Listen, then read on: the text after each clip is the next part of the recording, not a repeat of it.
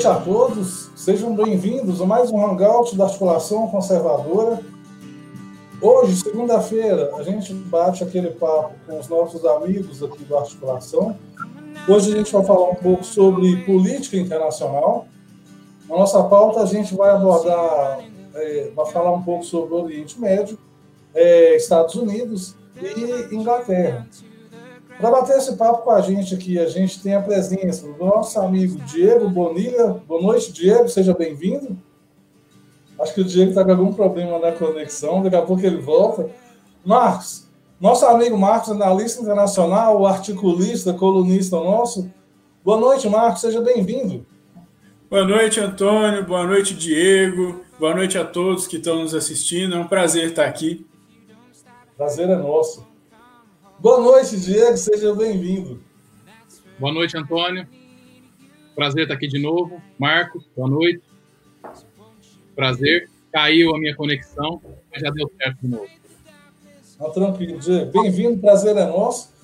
Bom, hoje a gente. É, vamos começar aqui falando sobre. Começar com o, o Marcos, falando um pouco sobre é, Oriente Médio, né, Marcos? A gente separou aqui algumas coisas para falar sobre o Oriente Médio. Eu queria, para começar aqui é, esse papo, você falasse para a gente aí sobre. Vamos começar aí pelo, pelo novo acordo lá entre Israel e o, e o, e o Bahrein, né? A gente está tá assistindo, a gente está vendo, é um momento histórico importante, né? É, principalmente no que diz em relação a Israel e as, as, retomando relações com alguns países árabes, assinando perspectiva de assinatura de alguns acordos importantes. E agora a gente tem uma novidade nessa relação Israel-Bahrein. Eu queria que você. Vamos começar por aí, né? Vamos sim. É, na, na última live que a gente falou sobre o Oriente Médio, a gente estava falando sobre o acordo Emirados Árabes Unidos e Israel, né, que foi tido como um acordo histórico que ainda está sendo celebrado, vale lembrar isso também é, justamente porque ele era um acordo que, diferente da, das outras estipulações de paz que já existiram ali no Oriente Médio, principalmente em relação ao Estado de Israel, é, esse acordo era uma proposta não só de normalização de relações, mas também de futura cooperação internacional, que é uma coisa muito significativa, é, considerando o histórico ali de Israel no Oriente Médio e principalmente dos países árabes e muçulmanos em relação à posição de Israel ali no Oriente Médio. É, eu lembro, inclusive, que a gente falou muito da, do protagonismo do Trump, né, nesse para a celebração desse acordo. Esse acordo agora com Bahrein não é diferente. É, ele vem, é lógico que ele tem suas particularidades, mas ele vem nessa mesma linha daquele acordo que Israel assinou é, ainda está para assinar com os Emirados Árabes Unidos. Ele é um acordo que o Trump também ajudou a, é, a concretizar, que ajudou a mediar as, a, as conversas, e ele busca justamente esse espírito da, do acordo que a gente já viu no mês anterior com os Emirados Árabes Unidos, de uma normalização das relações políticas, econômicas e comerciais, é, de um modo geral, com o Estado de Israel e uma promessa de cooperação e aliança futura, é, mesmo que de uma certa forma limitada às particularidades da região, inclusive naqueles aspectos que a gente já tinha citado dos Emirados Árabes Unidos, que são o, o direito dos dois estados, Israel e Palestina, né, as reivindicações desse mundo árabe muçulmano em relação é, a conquistas que Israel vinha promovendo ao longo das últimas décadas ali na região, e isso tudo se mantém, de certa forma, como existiu no, no acordo é, com os Emirados Árabes Unidos. Então, se a gente for pensar no, no, em termos geopolíticos, se a gente for pensar na, no aspecto geral ali do Oriente Médio, a gente está vendo que agora sim a gente pode começar a falar de uma tendência. Existe um outro país que em tão pouco tempo nesse espaço que a gente teve aí entre a, a, a publicação desse acordo, né, é, entre Israel e Emirados Árabes, agora já tem um outro acordo de praticamente mesmo tipo. Então a gente percebe que existe pelo menos entre esses países e da parte dos Estados Unidos o interesse de que isso seja é, uma tendência ali no Oriente Médio. É, a gente tem que ver agora qual que vai ser um próximo país que vai dar o passo nesse sentido, mas o fato é que isso é, mais uma vez, um ganho extraordinário, não só para o Estado de Israel e para os países é, que estão envolvidos diretamente nesses acordos, Emirados Árabes Unidos e Bahrein, mas principalmente para essa situação, é, para esse vislumbre de uma paz no Oriente Médio, né? Porque e isso eu acho que o Diego vai poder comentar melhor depois também. É, pelo que a gente vê da política externa do Trump, isso é um desejo que ele está é, colocando com todas as cartas que ele tem e ele está tentando o máximo que ele pode fazer de fato, finalmente, andar um processo de paz significativo ali na região do Oriente Médio. E com esses acordos, por mais que ele vá, ele vá articulando com esses países, cada hora em uma frente, de acordo em acordo, isso demonstra que é, essa perspectiva não está mais tão distante quanto era um, dois anos atrás, por exemplo, que já se falava que ah, aquela situação do Oriente Médio vai continuar a mesma de sempre, todos os acordos são celebrados, mas caem depois, derrubam o governo, aí vem os governos estrangeiros e desestabilizam a região de novo, grupo terrorista é criado 20 a partir de um grupo maior que foi desfeito. Então agora parece que esse processo começou a andar de uma forma, eu não sei se, se a gente pode dizer mais séria, porque existiram é, muitas tentativas de, de desenvolvimento sério ao longo dos últimos anos, mas de uma forma mais concreta, pelo menos. Oi, Antônio. Então, eu queria interromper, mas é só para dar boa noite à nossa querida Simone. Boa noite, Simone. Bem-vinda, Bem Simone. Boa noite. Boa noite, desculpa atrás. Imagina. Nada, de jeito nenhum. Achei que nem você nem ia conseguir é, entrar. Que bom que conseguiu, né? Isso. Bem-vinda demais, tá? Então, Marcos, desculpa, eu te interrompi. Não, imagina, mas era, era isso que eu estava falando. Então, parece que agora, é, por mais que outras tentativas de paz tenham sido sim sérias, parece que essa agora está caminhando por uma trajetória mais concreta. Que agora existe também, ao que tudo indica, é uma demonstração do outro lado, né? uma demonstração dos países do mundo árabe muçulmano em fazerem essa aproximação é, com Israel e tentar é, uma dinâmica de paz mais significativa ali no Oriente Médio.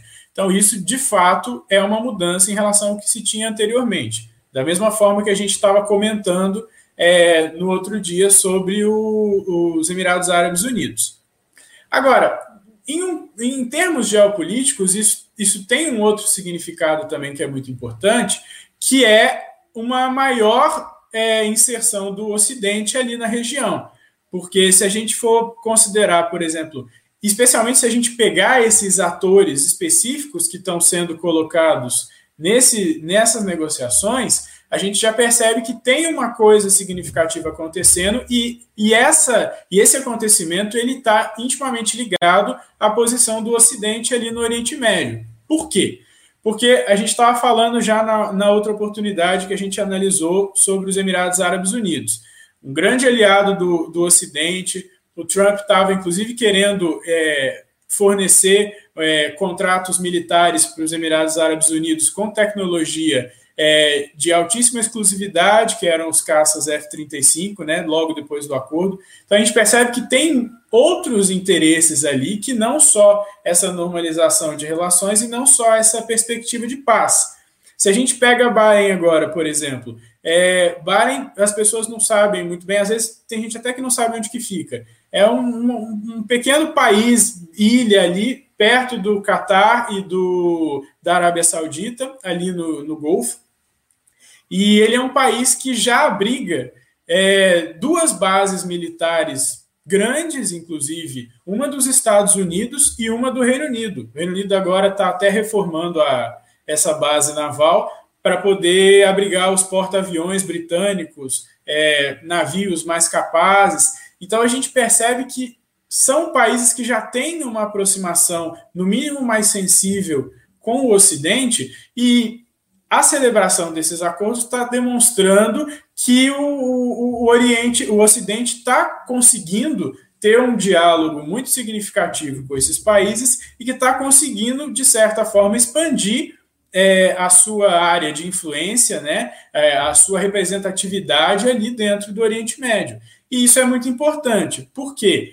Porque se de um lado tem o Ocidente, do outro lado tem a Rússia, tem o Irã, que são países que naturalmente são hostis a essa harmonia é, que se pretende ali no Oriente Médio, principalmente se for uma harmonia que vai beneficiar o Ocidente, que vai beneficiar os Estados Unidos.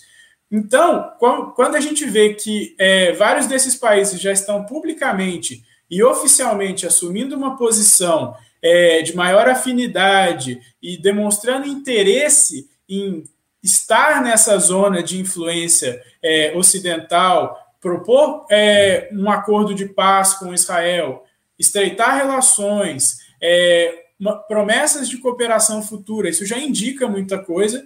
E, novamente, como foi naquele acordo que a gente estava falando dos Emirados Árabes com Israel, já demonstra uma certa, um certo problema para países que não estão interessados muito nesse desenvolvimento de, de uma unidade maior, de, de, um, de uma paz mais duradoura ali no Oriente Médio que no caso seriam esses países que é, não que lucram necessariamente desses conflitos, mas que ganham capital político e estratégico a partir dessas divisões e desses conflitos é, de grupos, etnias, é, milícias armadas dentro desses países do Oriente Médio, que a gente pode identificar sem menor problema, principalmente como é, o Irã e a Rússia, né?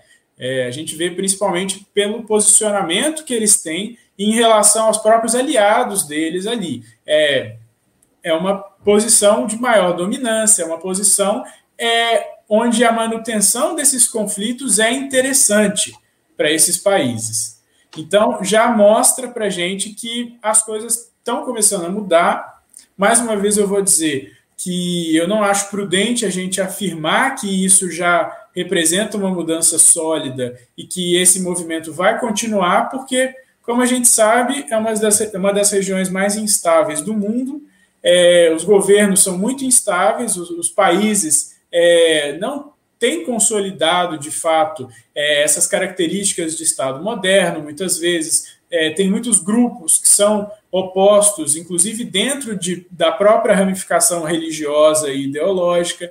Então, a gente não pode afirmar que isso vai continuar sendo o padrão ali no Oriente Médio, mas, como eu falei, tendo esse segundo acordo, tendo essa segunda é, perspectiva no Oriente Médio, tão pouco tempo depois da, de, desse marco histórico que foi a normalização das relações com entre o Israel e os Emirados Árabes Unidos, a gente já dá para ver que tem uma tendência. Agora, se ela vai se concretizar ou não, a gente tem que esperar para ver. Mas isso, de fato, como eu estava falando, acho que o Diego vai comentar posteriormente, quando estiver falando dos Estados Unidos e tudo, é de fato uma característica marcante da política externa do Trump. Porque mesmo aqueles presidentes dos Estados Unidos que viviam falando que eram contra a guerra, que queriam a paz no Oriente Médio, que eram a favor da diversidade e tudo que a gente já conhece, eles foram alguns dos que mais fizeram guerras ali no Oriente Médio. O Obama, por exemplo, ele foi o presidente dos Estados Unidos que mais fez é, é, ataque de bombardeiro no Oriente Médio, que mais fez ataque com drones, enquanto ele, pela mídia e em canais oficiais, dizia que era é, uma, um defensor ferrenho da paz ali, mas não foi, na verdade, o que ele praticou longe das câmeras, né? Que hoje em dia a gente sabe por causa dos resultados e tudo. Inclusive, toda a fundamentação, a, o surgimento do Estado Islâmico é, se deu principalmente por um problema de poder, um problema de liderança ali no Oriente Médio, depois que as forças americanas e da coalizão ocidental saíram correndo né, do Oriente Médio, que foi o que o Obama queria fazer para é, ter uma reeleição. E agora com o Trump a gente vê que é uma política externa diferente. É, ele, ele, é, acho que até foi o secretário de Estado americano que falou outro dia, é, que eles têm o direito de sonhar, né? Então, o Trump, por mais realista que ele seja, por mais é, cético nesse posicionamento externo que a administração dele seja, ele está fazendo, de fato, é, uma série de, de propostas, ele está caminhando para tentar fazer o que as outras pessoas não quiseram ou não conseguiram fazer, que é promover uma paz. É, por mais simples que seja esse arranjo, mas um arranjo duradouro é, que vá perdurar aí por mais algum tempo e que e traga o interesse de outros países ali na região. É, o que antes não se via com muita clareza ou então não tinha nem tanto interesse. É, então isso agora já é diferente. É, uma outra conversa, é, não sei se alguém quer falar mais alguma coisa em relação a esse tópico. Oi, Diego. Eu ia comentar aqui a, a, o ponto levantado pela Juliana Gama, ela perguntou a respeito da interferência do, do Jared, né, que é o genro do, do Trump, na concretização desses acordos. Né? A interferência do Jared foi fundamental, é, sob todos os aspectos. Por ele ser judeu, ele conseguiu fazer para quando a gente de afunilamento, quando o, o, esse tipo de acordo, as tratativas estão caminhando bem, ele conseguiu fazer contato pessoal com os embaixadores que esses países possuem em Washington. E isso diz muita coisa, porque normalmente essas relações muitas vezes não vão para frente, mesmo quando tem boa fé, porque as tratativas são feitas por ofícios. Então, ou seja, é mais um ofício chegando na mesa do embaixador, é mais uma conversa. Quando tem esses encontros que presidentes se falam, embaixadores e diplomatas conversam entre si, a verdade é que é muita coisa falado né? E aquele monte de coisa que é falado, no calor ali do, do encontro, todo mundo fala que vai fazer, todo mundo fala que está de boa vontade, mas depois, quando voltam para seus gabinetes, voltam para seus escritórios, a verdade é que eles chegam lá e lidam com, com uma mesa capilha cheia e outros interesses acabam sendo passados na frente. E o genro do Trump, por ser judeu, foi fazendo esse contato corporal. Veja, um contato por telefone já é um bom contato em, em, em termos de, de diplomático, né? Melhor do que por ofício. Imagine o contato corporal, olho no olho, o cafezinho ali, é isso que faz toda a diferença.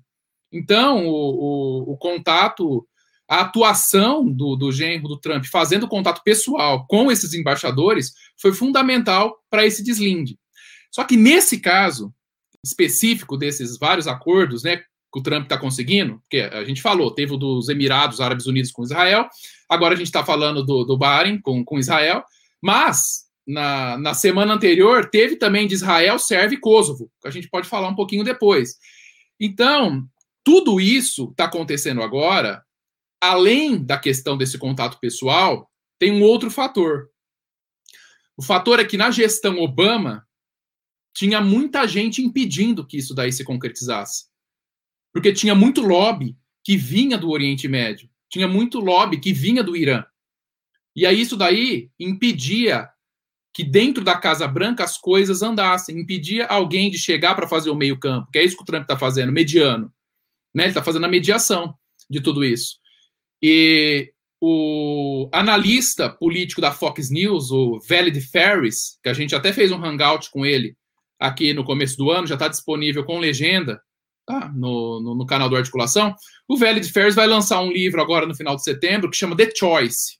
Significa a escolha, em termos de política externa, onde ele vai mostrar que a escolha do Trump foi resolver isso. E a escolha do Obama foi não resolver isso. Por quê? Por diversos fatores que ele aponta no livro, a administração Obama preferiu dar voz para quem, lá no Oriente Médio, tentava impedir que esses acordos fossem fechados. Ah, quem que tentava impedir? Irã tentava impedir, o Hamas tentava impedir, a autoridade palestina, em alguns casos, tentava impedir, a Turquia tentava impedir. E só para a gente dar uma contextualizada, né, a gente fala tanto assim, ó, ah, é, judeus versus árabes. O que, que significa exatamente isso? Rapidamente aqui, tá? Só para a gente conseguir organizar o nosso raciocínio. O território que hoje corresponde à Palestina, ele já foi habitado pelos judeus há mais ou menos 4 mil anos. Ok? E aí os judeus foram expulsos de lá durante o Império Romano. E aí eles foram retornando depois gradativamente por Oriente Médio através de fluxos migratórios e foram fortalecendo assim, foram se fortalecendo principalmente como, como nação quando o Estado de Israel foi criado, formalmente, né, em 1948. Pois bem, a partir daí, então, passou a ser o Estado de Israel em 1948 contra os árabes. O que são os árabes? O que são os Estados Árabes? Os Estados Árabes são 22 países. Então são 22 países contra Israel. Quais países? Por exemplo, a Arábia Saudita, a Argélia, o próprio Bahrein, que a gente está falando aqui até agora, o Catar, o Egito, Emirados Árabes Unidos, que fechou o primeiro acordo, né? É, Iêmen, Iraque, Jordânia, Kuwait, Líbano, Líbia, Mauritânia, Marrocos, Omã, Somália. Então, esses 22 países árabes, árabe, na verdade, quando a gente fala árabe, árabe é uma etnia, tá? Então, é, árabe, o conceito adotado na política internacional é árabe é todo aquele que nasceu em um país árabe ou que tem a língua árabe como mãe, ou então que tem os costumes árabes. Essa é a definição da Liga Árabe. O que é Liga Árabe? É algo semelhante à ONU, mas que abrange apenas os 22 países, países árabes que eu acabei de mencionar. Né? Então, é, esses 22 países árabes sempre viveram em litígio contra Israel por causa da ocupação desses espaços. E desde 1948, só dois países árabes tinham acordo de paz com Israel: Egito e Jordânia. O Egito tinha um acordo de paz com Israel de 1979, quando ele foi assinado, e a Jordânia, mais recente, em 1994. Veja, e aí sobravam ainda 20 outros países árabes que viviam com, em conflito com Israel. Por isso que é importante isso que o Trump está pegando e está restabelecendo gradativamente, um a um. Né? Então, começou com os Emirados Árabes, depois, agora, com o Bahrein, né? e aí vai. O, o, o Netanyahu pegou e falou o seguinte: ó, olha essa frase do Netanyahu que ele, que ele falou essa semana. Ele disse que ó, demorou 26 anos para ir do segundo acordo de paz com um país árabe ao terceiro acordo. E não demorou 26 anos, mas apenas 29 dias para ir do terceiro acordo ao quarto. E haverá mais. Né? O, o Gered, ainda aqui pegando o gancho da, da Juliana, o Gered disse o seguinte: ó, isso aí é um sinal de que temos um novo Oriente Médio emergindo. Né? Palavras dele. E o próprio Trump depois pegou e disse o seguinte, ó, até separei essa frase que ela diz muito, ó. Aspas, eu posso ver muitas coisas boas acontecendo com relação aos palestinos. Os palestinos vão acabar fazendo algo que será muito inteligente para eles.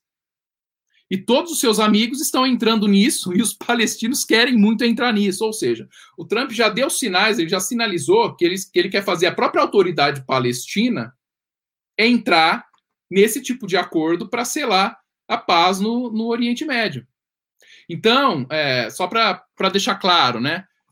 Quem, quem nasce no Marrocos, por exemplo, tem nacionalidade marroquina, mas é árabe, porque é um dos 22 países árabes. Quem nasce na Somália tem nacionalidade somaliana, mas tem etnia árabe, porque é um dos 22 países árabes. Um dos países árabes, que, que, que eu até mencionei, um desses 22, é a Arábia Saudita. Então, quem vem da Arábia Saudita é o quê? Não é árabe, é saudita. A nacionalidade dele é saudita. Mas é um país árabe por etnia. Então, organizando o raciocínio.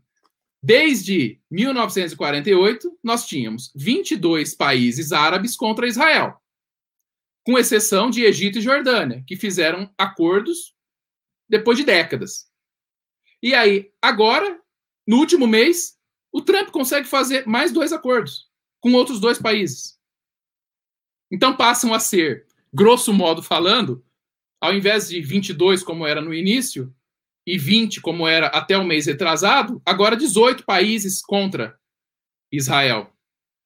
Essa é a, a grande importância da, dessa política externa norte-americana. É, é, voltando ainda na pergunta, eu li essa daqui, eu, eu vou, já vou responder. Mas só para completar, é, eu, eu, acho que vale até lembrar, por exemplo, algumas viagens que o, a, a, própria Ivanka, filha do Trump, fez é, desde o começo da campanha dele, da campanha, não só da, da presidência. Ela foi bastante a Israel, ela teve momentos muito significativos ali em Israel, e o pessoal, de fato, achava que, ah, não, eles são adeptos ao judaísmo, eles têm conexão cultural, não deve ser nada demais. Muita gente chegou a falar isso, inclusive que eles estavam abusando de uma prerrogativa que eles tinham ali da influência política, porque o pai dela era presidente, para ter acesso a pessoas e lugares específicos. Só que, na verdade, a gente, se a gente for é, olhar com mais cautela, for perceber como isso veio se desdobrando, é, claramente é uma articulação diplomática muito bem feita, não só pelo, pelo genro do Trump, mas pela filha dele também, que ela teve à frente. As pessoas muitas vezes não sabem porque não é muito noticiado ou então não percebem direito. Mas ela teve à frente de muitos comitês internacionais representando os Estados Unidos ali no Oriente Médio, é, lutando, por exemplo, por questões é, de direito das mulheres no Oriente Médio, é, promovendo é, projetos de educação para mulheres e crianças no Oriente Médio. Então, isso tudo são coisas que, por mais que isoladas pareçam é, de pouca relevância, quando são somadas, elas se traduzem nesses grandes acordos, nessa aproximação que a gente vê. E, de fato, hoje em dia a aproximação é muito diferente. Então, eu vi gente, por exemplo, nas últimas semanas falando: ah, eles conseguiram um acordo, mas já existia acordo de paz antes com Israel, então não é nenhuma novidade. É lógico que é uma novidade, porque como o Diego estava falando, é, existiram dois acordos, só que, como a gente já falou numa outra oportunidade, eles não eram necessariamente acordos para normalizar as relações entre esses países. Eles foram acordos só para ter um pacto ali de não agressão para os países não se atacarem. Mas não necessariamente existiu, depois disso, algum tipo de cooperação, alguma aproximação é, política, comercial, cultural, de qualquer tipo.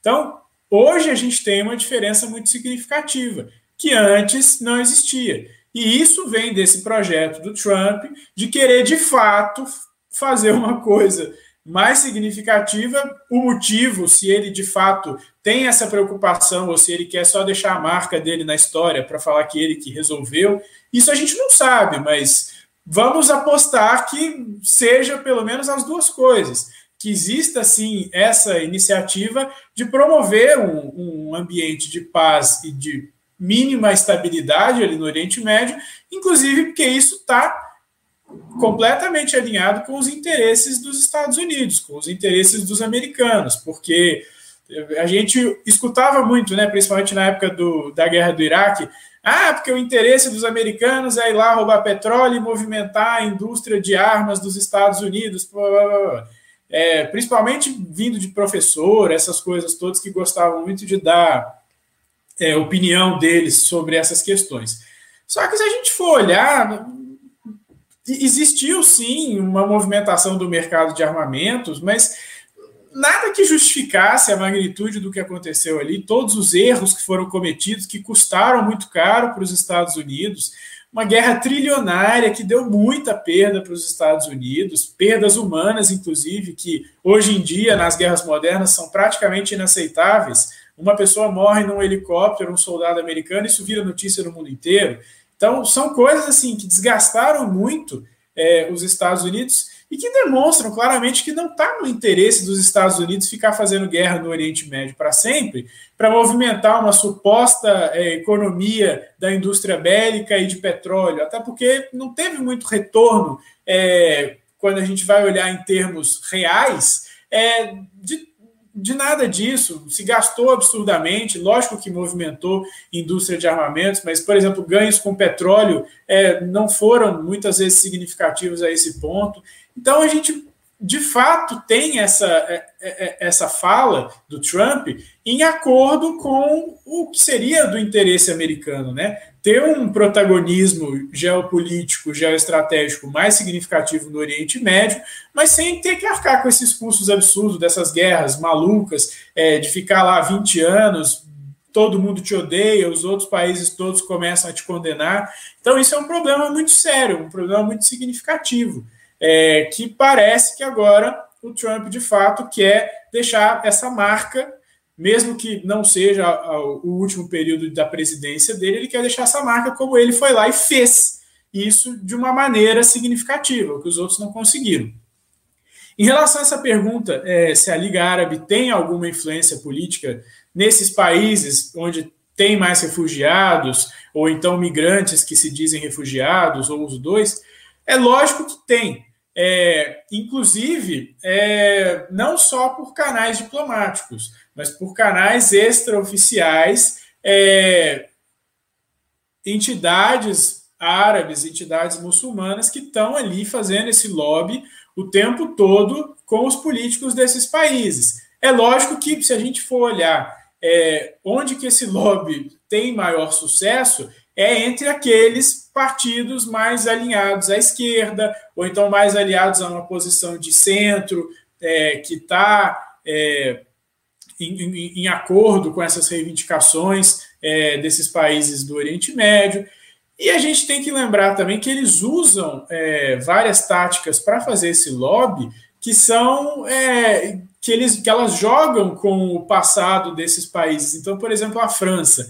A França é, foi muito manipulada em termos de política externa, em termos de política de refugiados, pelo histórico colonial que a França teve. Então, muitas vezes se colocava, inclusive membros da população francesa colocavam isso para o governo, falavam, ah, mas a gente foi lá, fizemos é, horrores nos países deles, colonizamos tudo, e vinha aquela desculpa ainda, demarcamos tudo do jeito que a gente queria, separamos povos. Então, eles usam muito isso, é, por mais que algumas pessoas possam até não acreditar, isso é muito usado para fazer lobby para essas causas é, ideológicas e políticas de entidades muçulmanas não significa que necessariamente os governos desses países estão lá na França, estão lá na Alemanha, por exemplo, fazendo esse lobby, mas significa que é, membros desse estamento político desses países estão.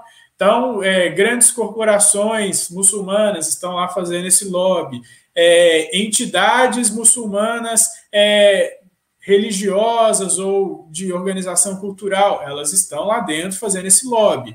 Aí elas aproveitam essa, essa ligação, esse passado é, colonial, para fazer um estreitamento, inclusive, dessas relações e dizer para o povo francês: ah, mas vocês são muito próximos, vocês devem alguma coisa, ou então essas pessoas também são como os franceses.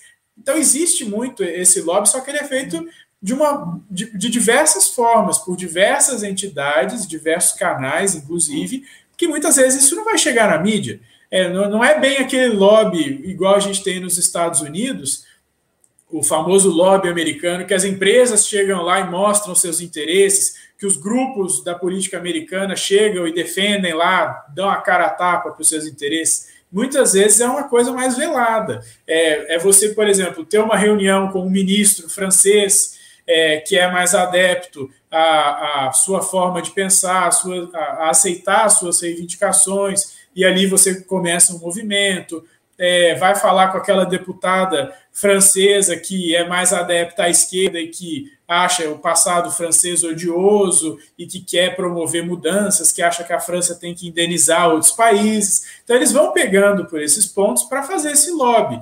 É lógico que ele existe, mas não é só é, nesses países que estão sendo afetados pela, pelas ondas migratórias. O Brasil também tem, enfim, é uma coisa enorme. Mas, repito, não quer dizer que oficialmente esses governos tenham uma posição de fazer esse tipo de lobby no país dos outros. Quer dizer que pessoas e entidades influentes desses países fazem essa atividade.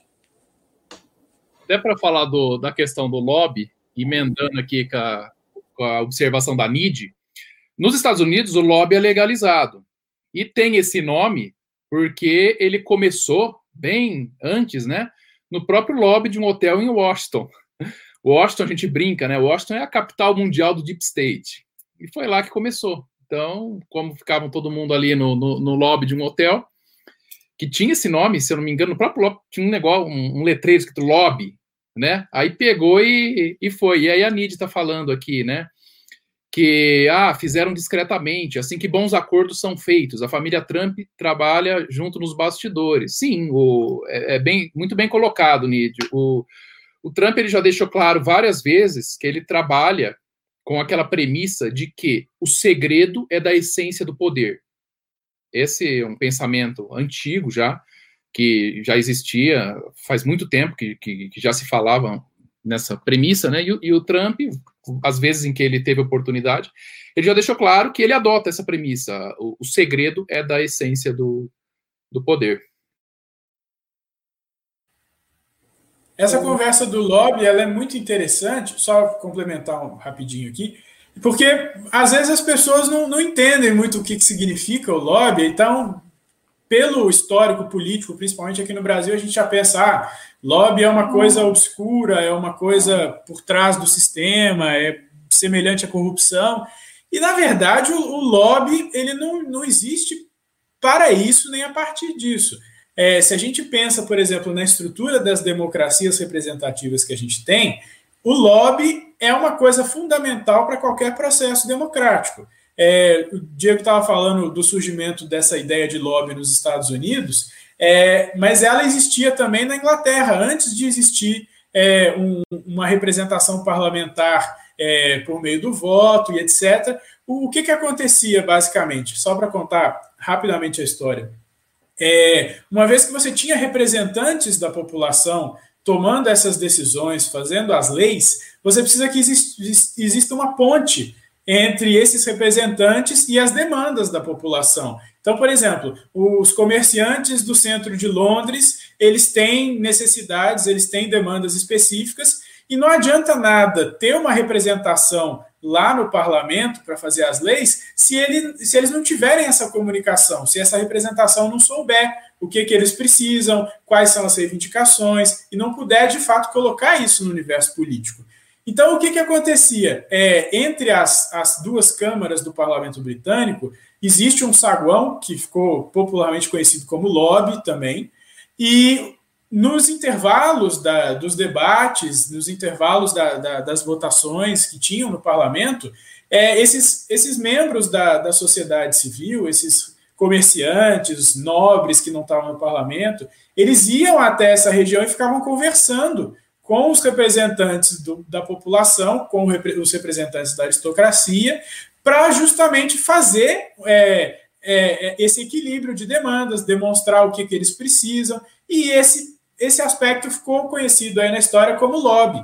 Então, se a gente for pensar, existe o lobby negativo, obviamente, mas o lobby tradicional, o lobby original, ele é parte fundamental da democracia, principalmente da democracia representativa. Se você não tem essa ponte entre o representante e o representado, você não tem um sistema representativo, porque ele não, não tem o que representar. Ele vai representar os interesses daquele que foi eleito.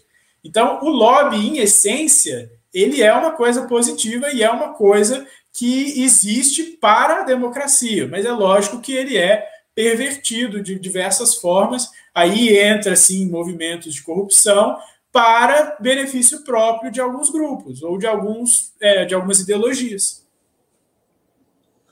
É, para a gente encerrar aqui a, a, parte do Oriente Médio, um outro, uma outra notícia, né, que envolve a região são é a respeito das conversas, do início das conversas de paz.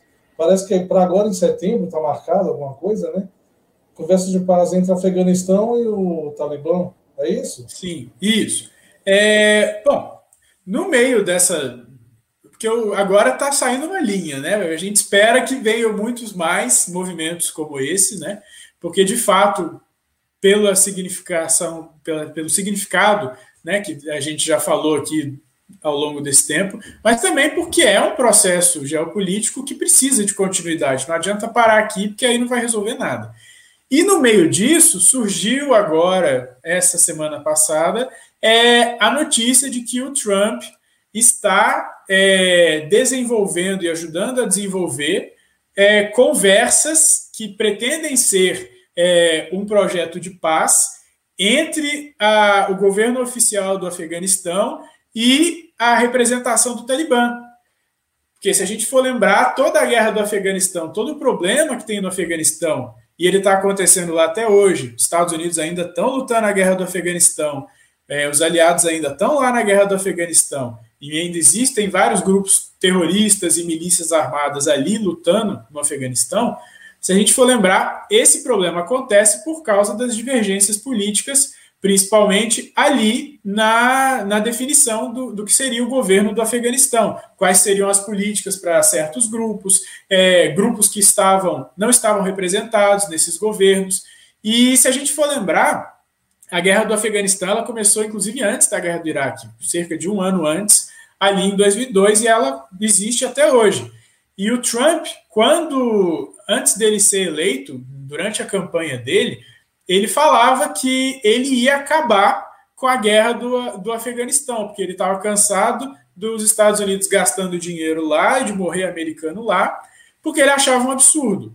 Aí o que, que aconteceu? Quando ele entrou para a presidência, quando ele foi eleito e de fato ele começou a governar, é, falaram para ele uma coisa que ele de fato teve que aceitar, que não era assim, não era simples assim que ele não podia simplesmente ordenar o fim da guerra no Afeganistão, tirar todos os soldados, que foi basicamente o que o Obama fez na guerra do Iraque, né? Porque guerra não termina assim, o conflito não acaba assim. Você não fala, ah, cansamos, vamos embora. As coisas não funcionam assim, a realidade é mais complexa. Oi. Só um parênteses, né? Foi justamente essa bizarrice do Obama de querer pegar e tirar de uma vez por todas 100% dos soldados americanos de lá e anunciando ainda com meses de antecedência que faria isso, que fez com que o general Flynn ficasse descontente e acabasse deixando, quase um ano depois, o governo Obama. Né? O general Flynn avisou Obama que não é desse modo que se procede, porque, como não existe entre essas guerrilhas, entre essas redes, entre esse pessoal, entre esses grupos terroristas, é, vácuo, assim como não tem vácuo entre poderes, a partir do momento que os soldados americanos fossem retirados, com prévio aviso, o que, que ia acontecer? O ISIS e outros grupos terroristas imediatamente iriam conquistar aquele espaço. Né? E o Obama ficou ressentido. De fato, isso aconteceu. O general Flynn acabou saindo do governo, e aí depois o Obama foi lá perseguir o general Flynn, com o general Flynn já com o Trump, para tentar derrubar o general Flynn e chegar perto do Trump. Né? Vocês já falaram sobre a indicação do Trump para o Nobel? Não, a gente vai falar quando entrar nos Estados Unidos. Ainda não? Tá é o, é o, é ah, o próximo tá. assunto, depois, depois desse é o próximo assunto. É. Ah, tá. Não, é porque. É... É, só em adição ao que o Diego falou, é exatamente essa situação. É, o Obama precisava da reeleição dele ali 2011 2012, né? E uma das promessas de campanha dele era retirar as tropas do, do Iraque.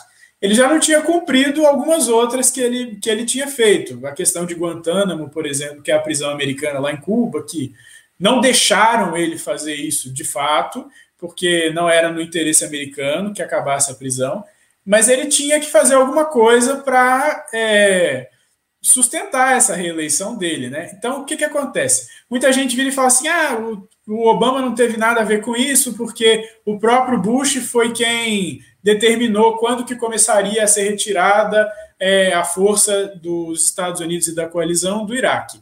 Só que tem um porém. Ele, de fato, o, o Bush determinou isso, porque ele planejou lá a, a guerra do jeito estúpido dele e não estava muito preocupado com o que, que ia ficar lá depois. Só que o Obama entrou e desde 2009, quando começam a fazer a retirada das tropas, porque primeiro eles anunciaram é, que iam tirar tantos por cento, foram reduzindo gradativamente, e no último ano eles tiraram tudo de uma vez. que foi 2011. Então, entre 2009 e 2011, à medida que a força americana ia sendo retirada, os indicadores foram mostrando exatamente o quê? Que a violência estava começando a aumentar de novo, que grupos estavam tendo acesso a armamentos que antes eles não tinham, que a infraestrutura do país estava destruída, então que a população estava ficando ainda mais descontente dos americanos estarem indo embora com o país daquele jeito. E a partir disso é que tem essas ramificações todas de grupos terroristas, surge o ISIS, é, cria-se uma instabilidade gigantesca ali na região, porque você não tinha, você tinha um Estado falido, que a coalizão entrou lá e destruiu tudo que tinha, todas as linhas de infraestrutura. Aqui eu não estou questionando se foi é, necessária a invasão, se foi uma guerra legítima, eu não estou questionando nada disso. Eu estou dizendo qual foi o resultado. O resultado foi esse, e quando eles tinham que continuar lá para garantir é, a recuperação do país, como foi feito em, em muitos casos de guerra, é, de, desde a Primeira Guerra Mundial, é, eles não fizeram isso, quiseram se retirar, porque o Obama precisava de popularidade, ele precisava se reeleger, então ele foi lá, matou o Osama Bin Laden, né? Depois ordenou a retirada das tropas e virou aquele caos no, no Iraque. Com o Trump agora, o Trump realmente acreditava, eu, eu acho que isso era por parte do, do intuito que ele tinha de mudar as coisas quando ele chegasse em Washington, ele realmente acreditava que ele podia fazer algo semelhante de acabar com a guerra do Iraque, assim, retirar as tropas, não, isso é um desperdício, não vamos mais lutar isso. Só que aí o, o Estado americano, a, os militares mostraram para ele que não era bem daquele jeito, o que, que, ia acontecer se ele fizesse isso, o que, quais foram as lições que eles aprenderam com o que o Obama fez. Então, o que, que ele. O que, ele até chegou a falar isso, é, foi logo no comecinho do governo dele, acho que no segundo ano de governo ele chegou a falar que ele mudou de ideia em relação à guerra do Afeganistão, que não era responsável, não era sensato que ele saísse de lá e abandonasse tudo do jeito que estava. Então, o que, que acontece? Ele percebeu que ele teria que promover ali primeiro uma estabilidade, ele teria que promover um mínimo acordo entre aqueles grupos é, rivais, opositores, para que se estabilizasse o Afeganistão e que tivesse minimamente um governo capaz de coibir é, novas revoluções, novos atentados, coisas do tipo, e organizar de novo o país. Então, o que, que ele tem feito? Ele tem tentado promover é, o protagonismo de outras, é, de outras representações, como o governo do Afeganistão e algumas entidades desses grupos que Dizem vários deles que deixaram de ser grupos armados, grupos terroristas, o que a gente, de certa forma, duvida, mas ele está colocando esses grupos como protagonistas para que eles acabem resolvendo a situação entre eles e os Estados Unidos simplesmente ajam como um mediador e possam sair dali assim que for possível e acabar com essa porcaria de guerra que está matando americano, que está consumindo um dinheiro absurdo e que, além disso, ainda gera é, uma publicidade muito negativa para o governo.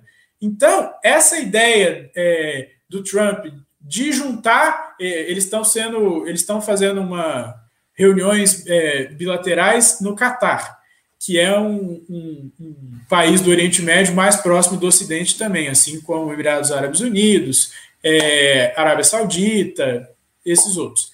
Então, ele está promovendo esse diálogo entre a representação do Talibã e o governo do Afeganistão, justamente para ver se ele consegue acabar com mais um dos grandes problemas que parecem infinitos que os Estados Unidos têm hoje. Então, se ele consegue é, uma mínima estabilidade a partir de, desse entendimento, dessa proposta de paz entre o governo oficial do Afeganistão e o principal rival, que é as, são as organizações do Talibã, ele consegue já é, um caminho para poder retirar os Estados Unidos e a coalizão daquela guerra. E isso vai ser muito proveitoso, não só para as populações do Oriente Médio, mas principalmente para o capital político e, e representativo dos Estados Unidos, porque é mais uma daquelas guerras completamente falidas que os Estados Unidos entrou, repito, pode ter tido motivo sim para entrar, mas fez tudo do jeito errado e muitas vezes de propósito, principalmente na administração do Bush é, mas que eles não souberam lidar, então viraram verdadeiros desastres da política externa americana e que o Trump agora está tentando recuperar, mas de um modo responsável. Porque o Obama retirou todo mundo do Iraque do nada, tudo estragado, tudo destruído, todo mundo insatisfeito, até quem era a favor da intervenção dos Estados Unidos já odiava os Estados Unidos quando eles se retiraram, e isso terminou numa bomba maior ainda. Então, o Trump agora, com esses movimentos e tendo esse acordo, esses dois acordos com o, o, o Estado de Israel, isso já ajuda a compor ali aquela, aquele clima de uma maior confiança, maior estabilidade no Oriente Médio. Com esses movimentos, ele está tentando agora fazer o desenvolvimento de um, de um de uma perspectiva de paz entre o Afeganistão e o Talibã, para aí então poder retirar as tropas de uma maneira responsável e acabar com esse problemão que os Estados Unidos têm desde o começo do, do milênio. E tem, tem grande chance disso daí dar, dar certo. Eu até separei uma foto aqui. Essa é uma foto dessa semana, agora, uma, uma foto recentíssima, que vamos colocar aqui na tela. Nessa foto dá para ver o secretário de Estado dos Estados Unidos, o Mike Pompeo, em Doha, no Catar, justamente conversando com um dos líderes do Talibã. Ó, o Mike Pompeo está de gravata verde, é uma pessoa de extrema confiança do Donald Trump, né? São, possuem laços que vão muito além da questão do, do exercício da, dessa Secretaria de Estado e ele foi lá pessoalmente. Veja, a gente acabou de falar a questão de que encontros pessoais funcionam melhor do que contatos por telefone, do que encontros por videoconferência, ou do que ofício, então, nem se fala, né? Então tá aí o Mike Pompeo, do lado de um dos grandes líderes do, do, do Talibã. E o objetivo é fazer com que a paz volte a reinar dentro do Afeganistão. Só para contextualizar, o Talibã ele atua basicamente no Afeganistão e um pouco no, no Paquistão. E o Veled Ferris, que é um, um, analista internacional que eu já até mencionei hoje, ele tem uma visão interessante a respeito desse encontro, dessa, dessa tentativa. Aí, ele diz o seguinte: que não basta que a condição para o acordo seja, por parte do Afeganistão, o compromisso de não abrigar terrorista.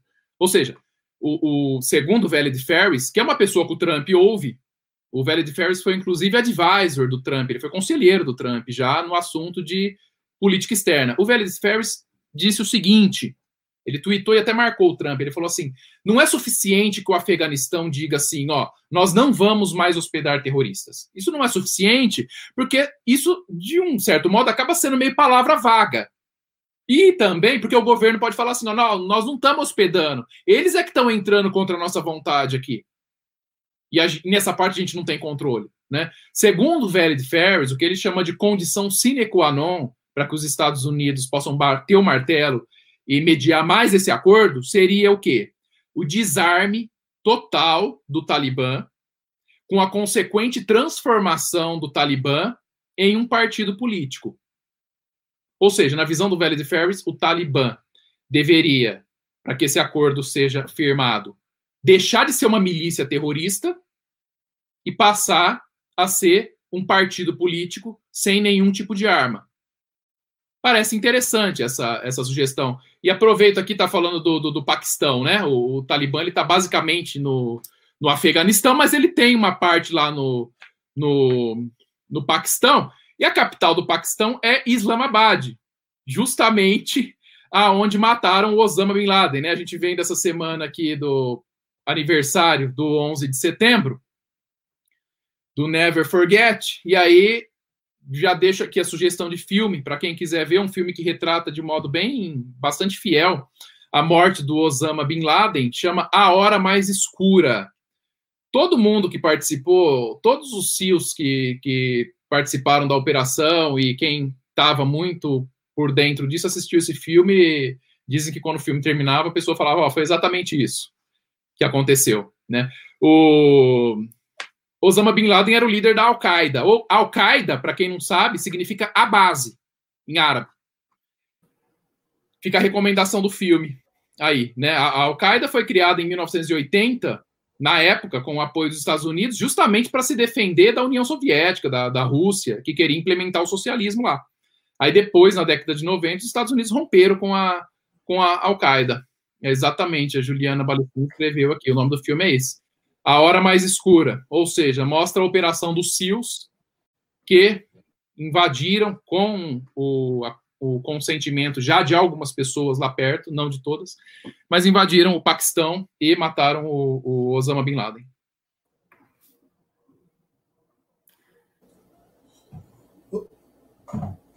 Uma pergunta aqui que me surgiu, e é a mesma pergunta do Rodrigo Leonardo. É, essa sugestão de criar um partido, quer dizer, transformar o Talibã em um partido, não, não seria parecido com o que fizeram com as Farc? Isso ou tem alguma diferença? Como é que funciona? Porque a gente tem essa experiência aí e me, me parece que não deu muito certo. Teria é, o caso das Farc, pelo sentido. que eu me recordo, não teve uma mediação dos Estados Unidos, no sentido de que ela se comprometeria a se desarmar totalmente. Então, acho que tem essa diferença, né?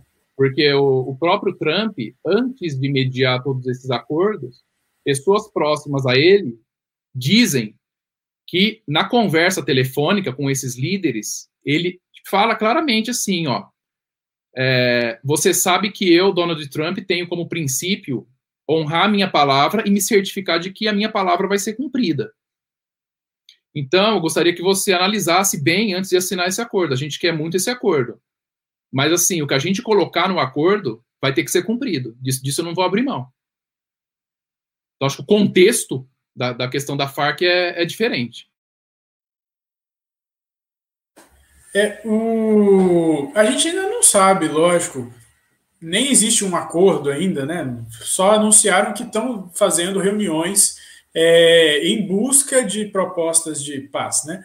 Mas o, a, eu acho que o Trump e a administração do Trump não seriam tão é, ingênuos de aceitar um acordo é, e de aceitar ter seu nome envolvido num, numa espécie de acordo como foi o acordo com as Farc, porque o acordo das Farc teve uma série de problemas. A gente não vai falar dele aqui agora, mas só para contextualizar, é, de uma forma mais geral, o acordo ele era muito brando para as Farc. É, implicava uma série de condições, é, inclusive anistia de todos os, os chefes de operação e todos os operativos das Farc, é, antes que houvesse qualquer contrapartida. É, lógico que tinha é, obrigações estabelecidas também para o, os membros das Farc, só que o que, que acontece? É, ele era muito brando, assim foi considerado em diversas partes do mundo, para o diante do que as Farc eram e diante do que as Farc tinham feito, e é, logo depois que é, esse acordo foi elaborado, que ele foi é, ratificado pelas partes, etc., é, você teve uma mudança política ali no, no governo da Colômbia. Então, o que, que aconteceu? É, ele não foi aprovado é, esse acordo de forma integral. Então, existia uma série de disposições que eram exigências das Farc que é, a Colômbia de uma forma final, não endossou. Então, de certa forma, foi por água abaixo o acordo. É, eles ainda estavam é, extremamente armados. Então, eu acho que esse, essa confusão. É lógico que aqui eu tô, estou tô fazendo uma, uma análise muito simplificada do que, que foi o acordo da, com as Farc e tudo, mas é só para a gente ter uma ideia. É, eu acho que não corre esse risco num acordo que vai ter interferência direta do governo americano é, por parte do Trump, e eu acho que também não vai acontecer é, essa, essa, essa situação em que volte atrás tudo que foi conseguido depois, entendeu? Então, essa é, é a minha percepção, por isso que eu acho que não vai ser igual. Tranquilo. É, ô, Diego, mudando um pouco aqui o, o, o, rumo da prosa, falando sobre Estados Unidos, eu, queria começar aqui pela questão da, da indicação do, do, do Trump para o Nobel. Eu queria que você falasse. Um, vamos começar por aí. Bom, a indicação do Donald Trump para o Prêmio Nobel da Paz, ela decorre justamente dessa liderança dele no processo de paz no Oriente Médio.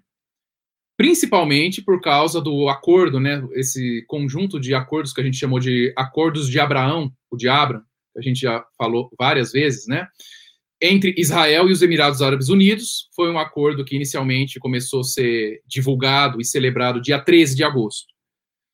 Mas é claro que, além disso daí, também tem outras coisas, inclusive já posteriores à indicação dele para o prêmio Nobel, que começaram a aparecer. Como, por exemplo, o, o acordo agora com, com Bahrein, que a gente estava falando até agora. Né? Mais um acordo de Israel com outro Estado árabe. A gente também não pode esquecer da intervenção do Trump com relação à Coreia do Norte. Em maio de 2018, o Trump encontrou o Kim Jong-un lá em Singapura, e a partir da reunião que eles fizeram, a Coreia do Norte ela cancelou totalmente aqueles programas de testes nucleares. Vocês devem lembrar que antes o Kim Jong-un lá adorava fazer aquelas, aquelas manifestações, aquelas festas com caminhões desfilando nas avenidas lá da, da capital com mísseis, forças militares demonstrando soldados desfilando e etc. A gente nunca mais viu aquilo lá, né? justamente por causa de, desse encontro com o Trump e o acordo que eles acabaram fazendo ali entre eles. Então foram vários fatores. E quem indicou o Trump para concorrer ao Nobel da Paz de 2021? Quem indicou foi um membro do parlamento da Noruega. O nome é Christian Tibrig Ged, está no quarto mandato já. E esse parlamentar norueguês pegou e fez uma carta encaminhou para o comitê do Nobel, indicando o Trump. Curioso que ele não é apoiador do Trump. Nunca foi. E ele pega e fala assim: olha, eu não sou apoiador do Trump, mas eu acho que o Trump fez mais tentando criar a paz por essas nações no Oriente Médio do que a maioria de outros indicados ao Prêmio Nobel da Paz. Ele falou expressamente, inclusive na carta, que pessoas que receberam o Prêmio Nobel da Paz nos últimos anos fizeram bem menos do que o Trump. E ele falou assim, inclusive o Barack Obama não fez nada. Barack, o, o Obama ganhou o Nobel logo, teve a indicação e ganhou logo nos primeiros anos do, do mandato, né? E ele, esse parlamentar pegou e falou assim, olha, como se espera de outros países, que outros países do Oriente Médio também sigam esses, esses passos desses países, né? Nada mais justo do que a gente pegar e já fiz, fazer a indicação do Donald Trump, porque o Trump, com essa política externa apaziguadora dele no Oriente Médio, ele está virando o jogo e está tornando o Oriente Médio, como que foi a expressão que ele usou? Uma, uma região de, de prosperidade, uma, uma região de cooperação e prosperidade. Esse é o, o, contexto.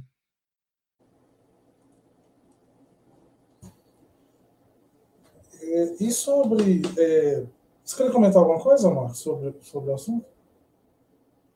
Ô, Diego, sobre as eleições aí americanas, o que, que a gente tem de, de, de novidade nos últimos dias aí? Bom, temos boas novidades. Os rallies do Trump, os comícios, estão bombando. É um negócio assim inacreditável. Tem lugares, em, agora, por exemplo, no, no fim de semana, ele foi para Nevada. Tem lugares em que está tendo fila de seis a oito horas o pessoal entrar e está reunindo rapidamente, assim, no lugar, 5 mil pessoas para assistir. Normalmente o que ele faz é o seguinte: ele para o avião no aeroporto e ali no, no próprio aeroporto, do lado da pista, já está montado o local onde o público fica para assistir ele discursar. Então ele desce do avião, fala, termina o discurso, anda 10 metros a pé e pega o avião de novo. Inclusive, a, a Cassie Dillon comentou que em 2016, nesse expediente, o Trump estava fazendo discurso em quatro estados diferentes no mesmo dia. Justamente porque ele não perde tempo com o deslocamento. O avião para, ele desce, faz o discurso, volta para o avião. E a recepção tem sido muito grande. O que eles falam da questão do entusiasmo, né? Eu até postei um, um vídeo no Twitter ontem que mostra a diferença entre os comícios do Trump e os comícios do Biden. O, o comício do Biden está sendo assim: ó, eles pegam uma rua de um condomínio, um condomínio fechado, colocam umas caminhonetes assim atrás, para ficar de fundo, uma bandeira dos Estados Unidos, aí anuncia o Biden no microfone, ele chega lá, tudo, inclusive até mostraram que os aplausos em alguns desses comícios do Biden é, não são de pessoas que estão ali, são aplausos musicais, né? Eles colocam o som de aplauso ali para dar a impressão que tem gente, quando na verdade tem meia dúzia de pessoas. Por isso que não tem aquela abertura da câmera no Biden para mostrar o tanto de gente que tem assistindo, ao contrário do que acontece com o Trump, né? Mas, Antônio, falando especificamente de números, o que a gente tem essa semana é um aumento muito grande é, do Trump com relação às pesquisas na Flórida. A Flórida é um importante swing state e as pesquisas das mais diversas estão mostrando que o Trump está crescendo muito entre latinos na Flórida. Está crescendo muito também entre os cubanos na Flórida. E o motivo disso daí é justamente porque a administração do Trump tem garantido o menor número de desempregos para latinos, para hispânicos, a nível histórico. Inclusive agora com a pandemia. Inclusive, já era assim antes de vir a pandemia. Nível recorde de desemprego, nível recorde de latinos e cubanos desempregados. Muito pouco latino e cubano desempregado comparando com o que havia até então. E esse número continua caindo, mesmo com, com a questão da pandemia. E uma outra pesquisa mostrou que o mesmo está acontecendo entre os venezuelanos que votam os venezuelanos americanos. Né? Nos Estados Unidos não basta ter o green card para votar, é necessário ter a cidadania. E entre os venezuelanos que já têm a cidadania norte-americana, o que foi divulgado esse fim de semana é que as pesquisas estão mostrando que sete em cada dez venezuelanos americanos na Flórida vão votar no Trump. E o apoio latino está crescendo também a nível nacional. As pesquisas também mostraram que o Trump está com 28 ele teve 28% dos votos latinos na eleição de 2016, e se a eleição fosse hoje, ele teria 36%. De 28% dos votos dos latinos que votam, dos latinos que, são, que já têm a cidadania americana que ele teve em 2016, agora, em 2020, esse número cresceria. Iria de 28% para 36%. Né? Motivo, a questão do desemprego. E um outro ponto importante é o seguinte, ó, só fazendo um parênteses aqui, um link com o nosso assunto até então, Todos esses acordos de paz que o Trump está promovendo no Oriente Médio está fazendo ele ganhar a simpatia dos muçulmanos que vivem nos Estados Unidos e que até então eram contra ele, por serem iludidos com a política do Obama. Já tem muita gente falando isso nos Estados Unidos, já tem muitos analistas constatando isso de perto, né, que todos os muçulmanos que eram pró-Obama e tinham, tinham alguns senões com o Trump já estão mudando de lado estão vendo esse processo de paz lá, onde muitos ainda têm familiares, né? Estão nos Estados Unidos, às vezes viraram cidadãos americanos, mas muitos têm familiares no Oriente Médio. E vendo tudo isso daí, eles estão bem mais favoráveis a, a votar em Donald Trump. Só para ter uma ideia, dizem que pode ser que o Trump quebre um recorde agora com relação ao voto dos latinos o, a campanha do Trump está estimando que ele consiga 40% do voto dos latinos em todo o território nacional, em todo o território americano. Ele quebraria o recorde anterior do Bush. O Bush teve 44% dos votos latinos em 2004. Um outro ponto importante também, que chamou atenção, ganhou os noticiários nesses últimos dias, foi que o número de eleitores republicanos registrados na Pensilvânia, que é um swing state importante, está aumentando muito. Então, tem muito republicano que está se registrando para votar na Pensilvânia. É muito importante a Pensilvânia porque lá são 20 delegados.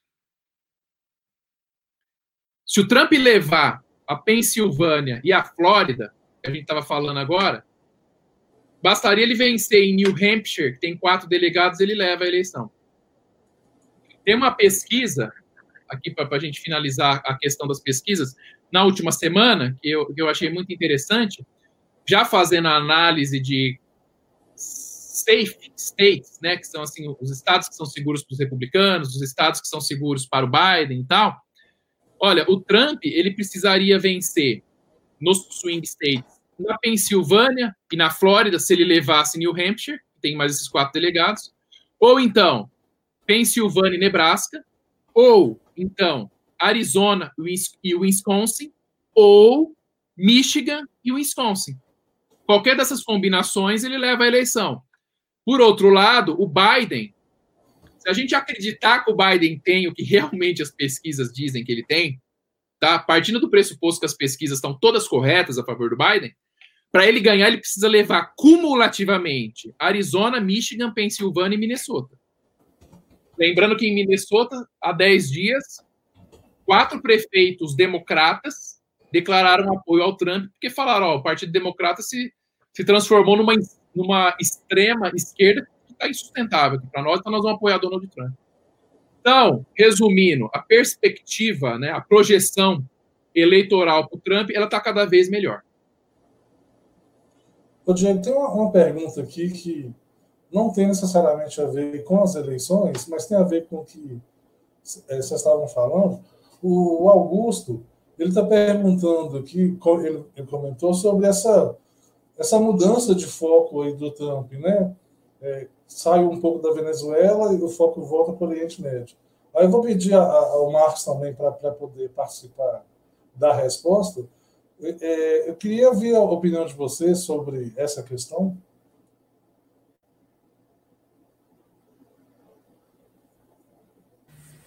Posso ir primeiro?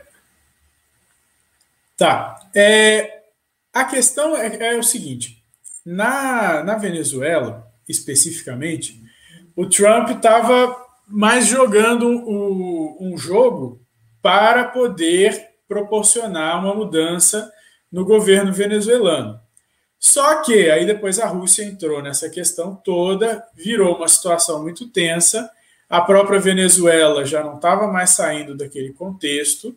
Então, não é que o Trump deixou de lado, é que ele continua apoiando é, aquela, aquele posicionamento dele, só que como deu uma, uma esfriada, digamos assim, na pelo menos no que na, na, na, preocupação internacional em relação à Venezuela, ele foi resolver problemas que ele vai conseguir resolver mais facilmente.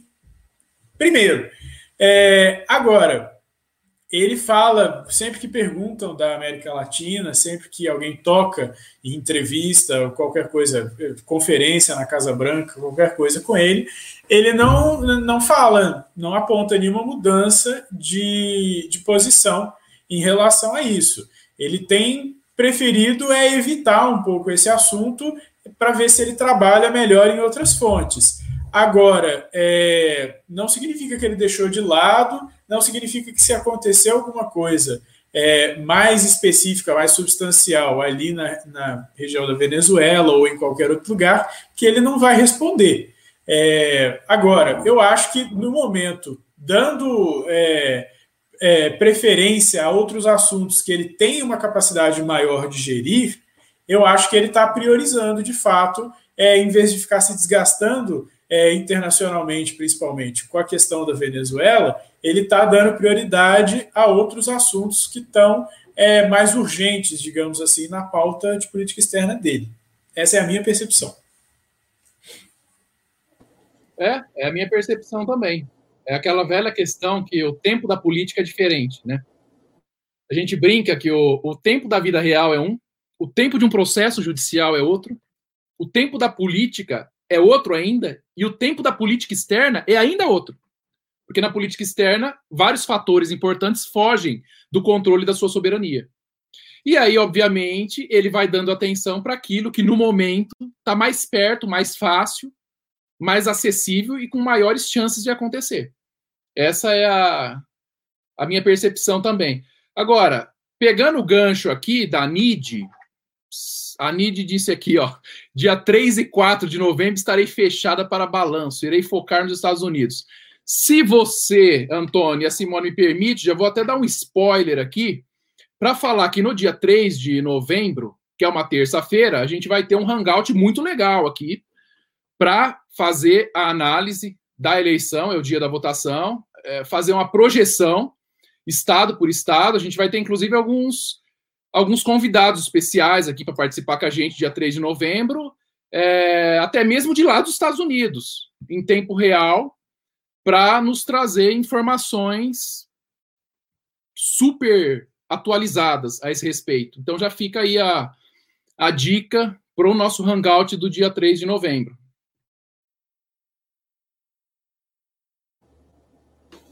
É um spoiler mais que bem-vindo.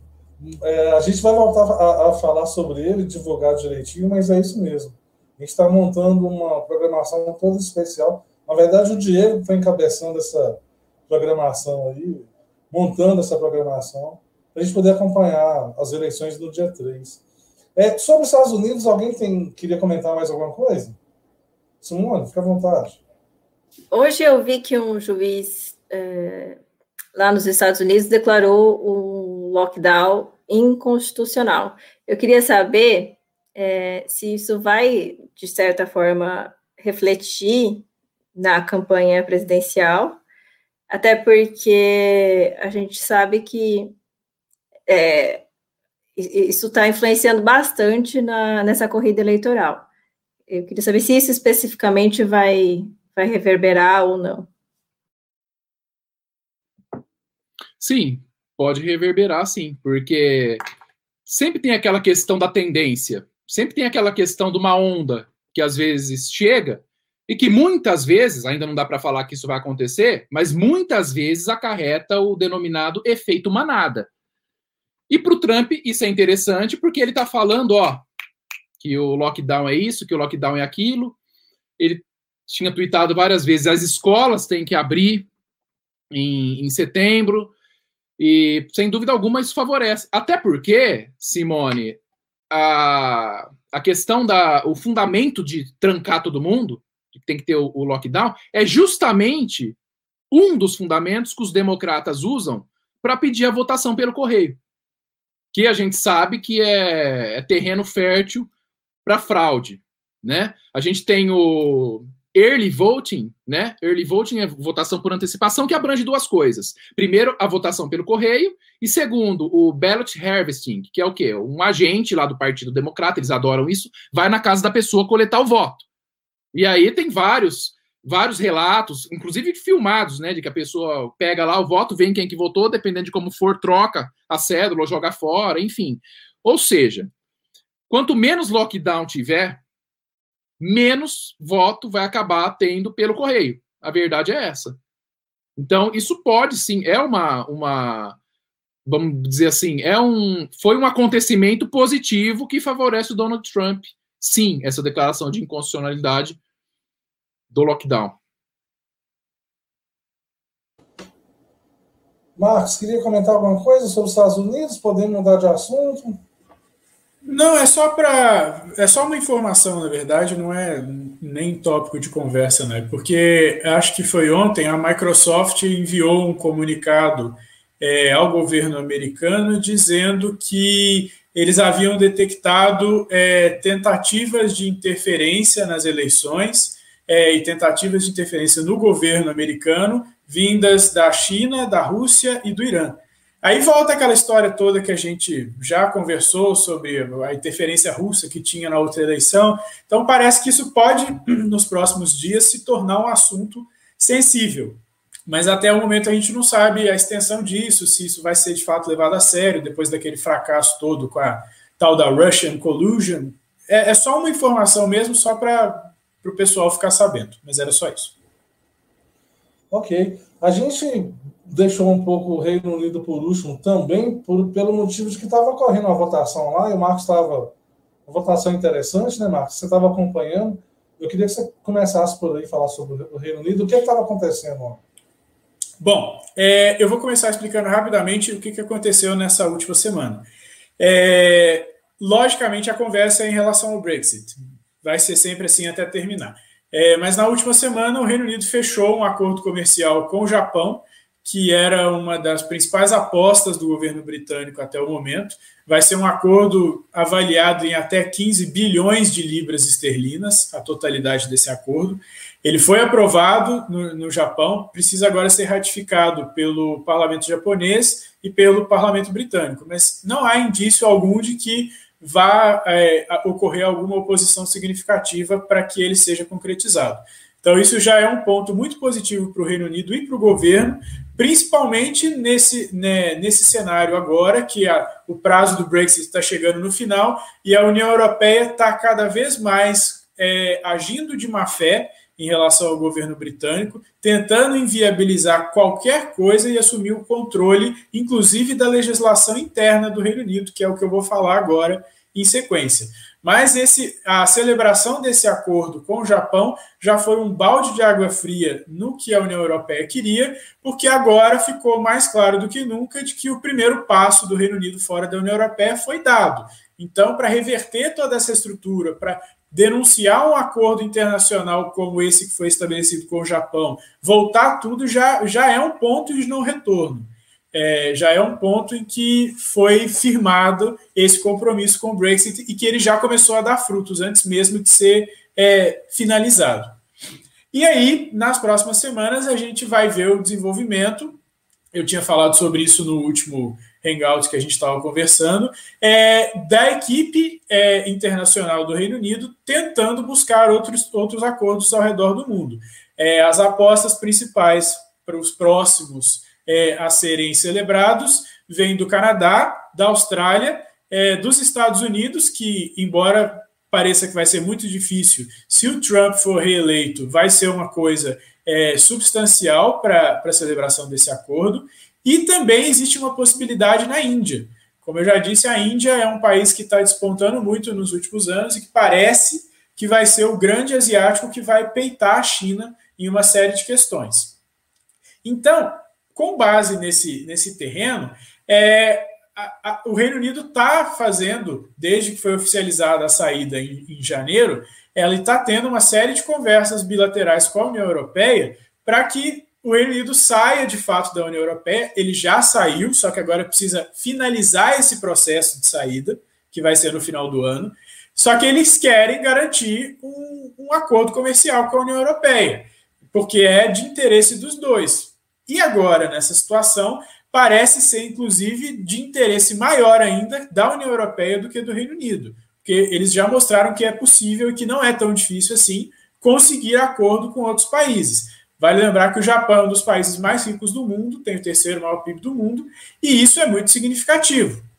Então não é aquela, aquele terror todo que a União Europeia estava fazendo, ah, vocês não vão conseguir, aí vinha o Obama e falava que eles iam ser colocados no final da fila, é, já demonstrou que isso não é a realidade. Então a União Europeia, nessas últimas semanas, ela está furiosa. Eles estão agindo literalmente de má fé em várias rodadas de negociação com o Reino Unido, estão impondo condições para que haja é, esse acordo futuro que o Reino Unido não pode aceitar, porque viola a soberania britânica. Porque as pessoas não entendem, às vezes, o seguinte: quando o Reino Unido estava dentro da União Europeia, apesar dele continuar sendo um país independente, um país autônomo, ele era obrigado, pelos acordos da União Europeia, a assumir uma série de políticas a partir do que a União Europeia decidisse.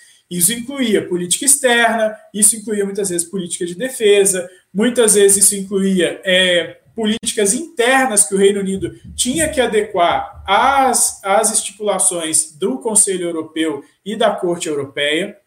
Então, isso tudo vai mudar. E o que, que o Reino Unido está fazendo em paralelo a essas negociações com a União Europeia? O Reino Unido está é, configurando, confeccionando as novas leis britânicas que vão passar a vigorar depois da oficialização final da saída. Então, o Reino Unido precisa readequar a lei de mercado interno, as leis de comércio internacional, e é isso que eles estão fazendo. E o que, que aconteceu de específico nessa, nessas últimas semanas?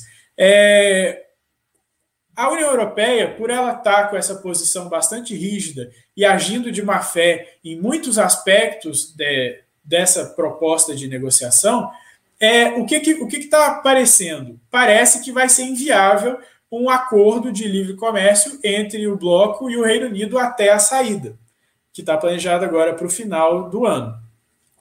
É, e a União Europeia também não está fazendo muita questão, apesar deles precisarem, porque eles acham que eles vão conseguir é, dobrar o Reino Unido em uma série de questões para o Reino Unido aceitar a legislação externa da União Europeia e continuar com isso implementado. Só que o Boris Johnson já falou que isso não é uma opção, que ele não vai fazer isso. Então, qual que é o problema? O problema é que é, lá naquele acordo que foi fechado com a União Europeia, que foi a, a, a lei de saída do Reino Unido, mesmo, que foi aprovada, que teve aquela confusão toda com a Theresa May, depois o Boris Johnson assumiu, teve eleição, mudou o parlamento, aquela confusão toda foi para aprovar a proposta de saída do Reino Unido. O Reino Unido aprovou e a União Europeia teve que aceitar. Então, eles saíram oficialmente em janeiro, apesar de ainda continuarem os processos é, dessa saída e do, do, da relação posterior do Reino Unido com o bloco. Só que aí, nesse acordo, o Boris Johnson se comprometeu é, em boa fé a uma série de questões que a União Europeia reivindicava, especialmente é, cláusula de direitos humanos da União Europeia e a questão da Irlanda do Norte. Eles se comprometeram, a União Europeia também se comprometeu a isso, é, em flexibilizar e criar uma fronteira ali na, na, entre a Irlanda e a Irlanda do Norte que não viesse a causar nenhum problema para nenhum dos dois países e que, ao mesmo tempo, preservasse a soberania britânica ali na região da Irlanda do Norte.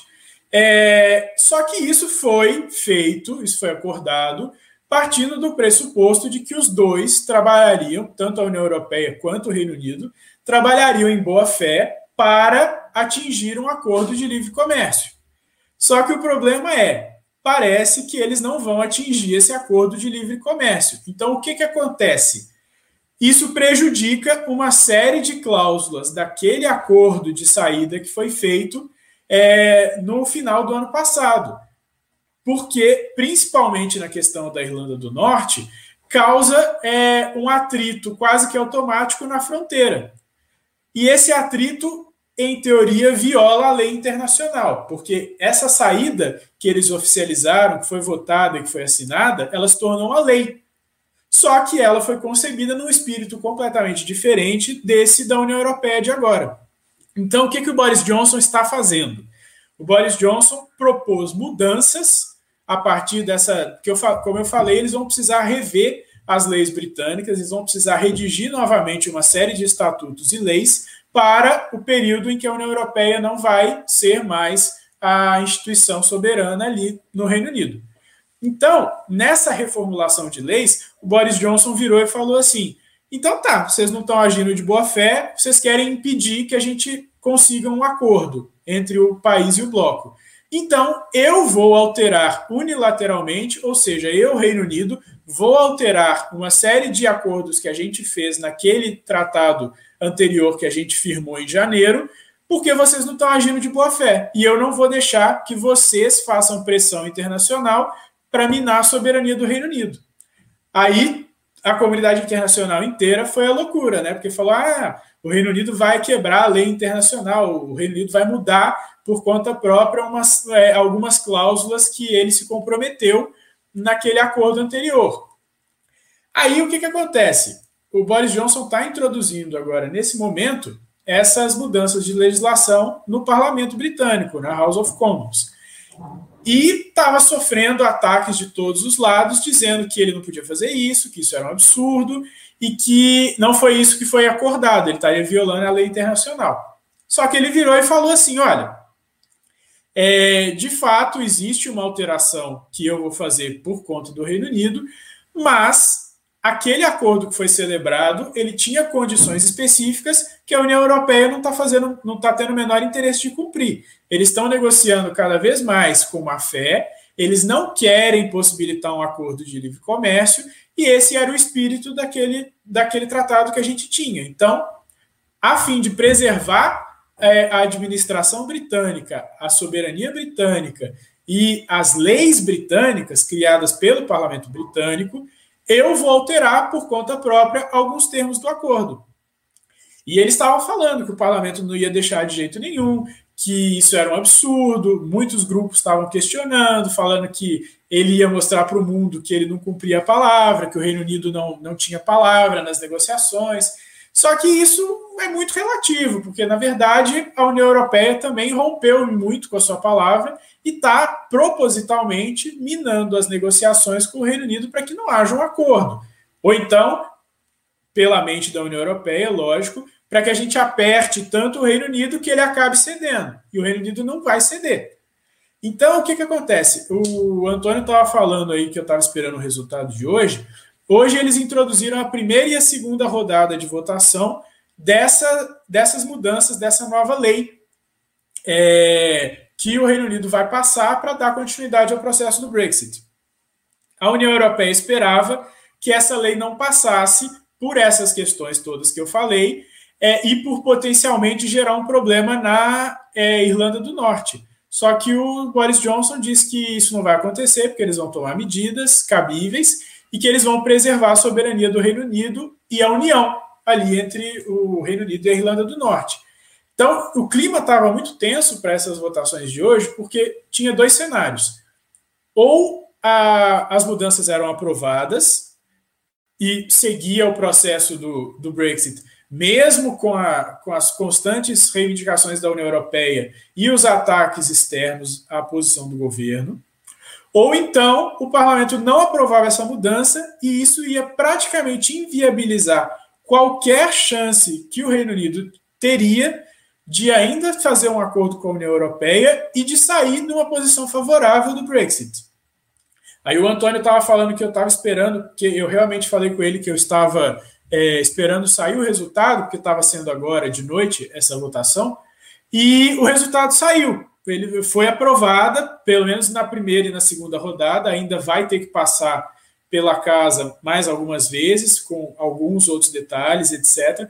Mas foi aprovado por uma maioria, inclusive substancial. É, o parlamento britânico tem cerca de 650 cadeiras, é, só que nem todos votam. Alguns são é, é, não podem votar por causa da posição que eles assumem ali como mesa ou então como é, administradores do governo, etc. Então, algumas dessas pessoas não votam. É, e o resultado foi de 340 votos favoráveis para essa nova legislação, incluindo as mudanças que o Boris Johnson colocou. Então, isso significa que, pelo menos até o momento, o Reino Unido continua numa posição bastante favorável e continua em vantagem nas negociações com a União Europeia porque o parlamento britânico não fez, até agora, pelo menos, o que a União Europeia queria que ele fizesse, que era inviabilizar a posição do, do Boris Johnson, igual eles fizeram com a Theresa May, lá em 2018, que ela não conseguia passar nada, que a União Europeia não respeitava ela, que estava claramente numa situação em que ela não tinha poder de negociação, poder de barganha nenhum. E isso não aconteceu até o momento com o Boris Johnson. Então é uma vitória. Agora a gente tem que ver como que isso vai se desenrolar aí é, nos próximos dias e o que, que a União Europeia vai fazer, porque eles já estão absurdamente é, insatisfeitos.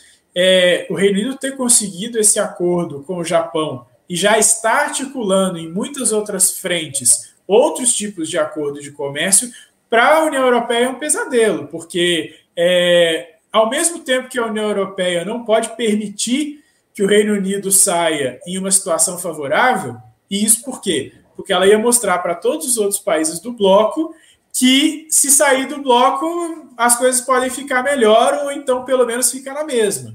Então ela teria, é, ela passaria aos outros membros do bloco a impressão de que sair da, da União Europeia era uma coisa boa. Então, é, eles não podem permitir que o Reino Unido saia numa posição de vantagem, que é o que eles não estão querendo fazer. Só que, ao mesmo tempo, vai ser muito ruim para a União Europeia se eles não fizerem um acordo comercial, porque o Reino Unido tem dependência, sim, da União Europeia em termos de comércio, mas a União Europeia também tem dependência do Reino Unido em termos de comércio. E não é pouca coisa. É, eu estava vendo ano passado alguns dados da, da relação comercial é, parece que o Reino Unido é responsável por alguma coisa entre 17% e 20% das exportações da União Europeia. Ou seja, 17% ou 20% do que a União Europeia produz, o Reino Unido compra. Então você não pode acabar com esse mercado do dia para a noite que você quebra a União Europeia. Você quebra os países da União Europeia. E quem vai pagar essa conta? A Merkel? Difícil, porque eles já estão numa situação extremamente complicada. Oi, Antônio. Mas agora também não tem muita coisa que a União Europeia pode fazer, não. Né? Bom, é, a União Europeia pode sempre negar é, esse princípio de relações comerciais por um acordo, né? Que é, eu, acho que essa é uma, eu acho que essa é uma briga que eles não vão, eles não vão. Bom, pelo menos em, é, pelo menos em termos de blefe, eles estão fazendo até agora. Eles estão é, não estão demonstrando interesse, mas vamos ver o que, que vai acontecer. Agora, o que, o, infelizmente, onde a União Europeia tem mais força nessa, nessa situação toda é exatamente numa espécie de lobby que ela tem dentro do Reino Unido e o lobby que ela tem em outros países, que podem vir a ser parceiros comerciais do Reino Unido. Então, por exemplo, aquela a Nancy Pelosi nos Estados Unidos, do é, presidente do, do Congresso americano, ela já foi fazer uma série de declarações dizendo que o Congresso nunca ia aceitar é, que o Reino Unido violasse legislação internacional e que eles podiam esquecer é, qualquer acordo comercial, dependendo do que fosse acordado com a União Europeia, causando de fato um terrorismo político. E não só nos Estados Unidos, mas em outros países também, países que o Reino Unido vai precisar é, de cooperação, de boa vontade para desenvolver relações comerciais futuras. Então, isso é um jogo é, perigoso para o Reino Unido, que, embora seja um campo de atuação limitado da União Europeia, ele pode causar estragos, infelizmente, que não são muito bons. Então, é, lógico, nenhum estrago é bom, mas assim, estragos mais prejudiciais é, do que seria o normal. Então, esse é um ponto. E, infelizmente, por causa desses anos todos de União Europeia, dentro do Reino Unido existe um lobby absurdamente forte, dentro de todos os partidos, dentro de todas as esferas da política britânica, que é pró-União Europeia. Então, por exemplo, dependendo de como a União Europeia consegue manobrar essa influência que ela tem, mesmo que não seja direta, ela pode jogar um balde de água fria nos planos do governo. Pelo que a votação de hoje indica, isso parece que não vai acontecer, mas a gente tem que continuar torcendo e o governo britânico tem que continuar tentando se defender o máximo possível dessas situações, porque se a gente cair em um contexto em que o governo é derrotado em alguma votação, ou então que a posição do governo de negociação internacional fica muito fragilizada, aí o, o Brexit vai acontecer, mas de um jeito muito prejudicial. É, então, essa é a principal preocupação. E hoje o, os jornais todos, o próprio Boris Johnson tinha a preocupação de acabar virando de novo o governo da Theresa May, ser derrotado dentro do próprio parlamento e não ter nenhuma condição estável de peitar a União Europeia, de negociar lá fora, porque Aí a União Europeia vira e fala: ah, mas eu não preciso nem brigar com você, porque o seu próprio partido, o seu próprio parlamento já não deixou você ir adiante, então você vai discutir comigo o quê? Então, essa é uma preocupação extremamente significativa que a gente vai ter que ver ao longo dos próximos dias o que, que acontece até o final do ano e que a gente espera que o governo do Boris Johnson consiga ficar firme e principalmente que a equipe que ele destacou, que é uma equipe enorme é, inclusive internacional, estava falando que o, o Tony Abbott, que é ex-primeiro-ministro da Austrália, ele é um dos líderes da equipe de negociação do Reino Unido. Ele montou uma equipe gigantesca, muito competente, para literalmente sair em todos os países possíveis e desenvolver relações comerciais, acordos comerciais para o Reino Unido. Então a gente tem que torcer para que o Reino Unido consiga se estabelecer nessas duas bases de batalha, digamos assim, e para que ele encontre o cenário favorável nesses países que ele vai precisar. Os Estados Unidos, sem dúvida, é um país-chave. Então, no caso, por exemplo, do Trump perder a eleição e os democratas é, que têm intrínsecos nele esse lobby da União Europeia eles podem causar uma série de problemas para o Reino Unido no pós-Brexit. Então, são coisas que a gente tem que ir observando e que a gente tem que torcer, infelizmente, em muitos aspectos a gente só pode torcer para que se desenvolva da melhor forma possível. A gente estava falando sobre as eleições americanas, mas uh, o Reino Unido vai passar por eleições municipais, né? Acho que elas foram. Seria esse ano e foram adiadas, né? Pois é, ainda está um pouco confuso, porque não se sabe direito o que, que vai ser feito. O governo ele voltou agora com uma série de legislações do resultantes do coronavírus. Eles introduziram agora a, a lei dos seis, que eles chamam, né, que não podem ter seis pessoas no mesmo lugar, dentro ou fora de casa. Isso está gerando uma discussão absurda, é, questionamentos de todos os lados, vários serviços que se propunham a funcionar à distância não tiveram um funcionamento muito efetivo. É, teve problema, por exemplo, no setor de educação, que eles não conseguiram achar um equilíbrio é, satisfatório para a situação dos alunos que tinham que fazer prova, do que, que os alunos estavam aprendendo, e isso teve um problema muito sério dentro do parlamento da política britânica, e eles vão ter que ver como é que isso vai, vai ser feito. Agora, é, a gente estava falando aí em termos de eleição, vale destacar o seguinte: o Reino Unido ele não tem um, um, um, sistema político eleitoral igual a gente tem aqui, ou então igual os Estados Unidos têm. É, o Reino Unido ele é um Estado unitário, ele não é um Estado federal. Então, isso significa que é, a concentração do, da, da política está em Westminster, está no parlamento britânico. Então, não, não tem tantos cargos assim para sair fazendo eleição. Os principais são no, no, parlamento britânico e, logicamente, na, no parlamento escocês, que não tem o mesmo status. Nas assembleias de Gales, Assembleia da Irlanda do Norte, mas não tem o mesmo status.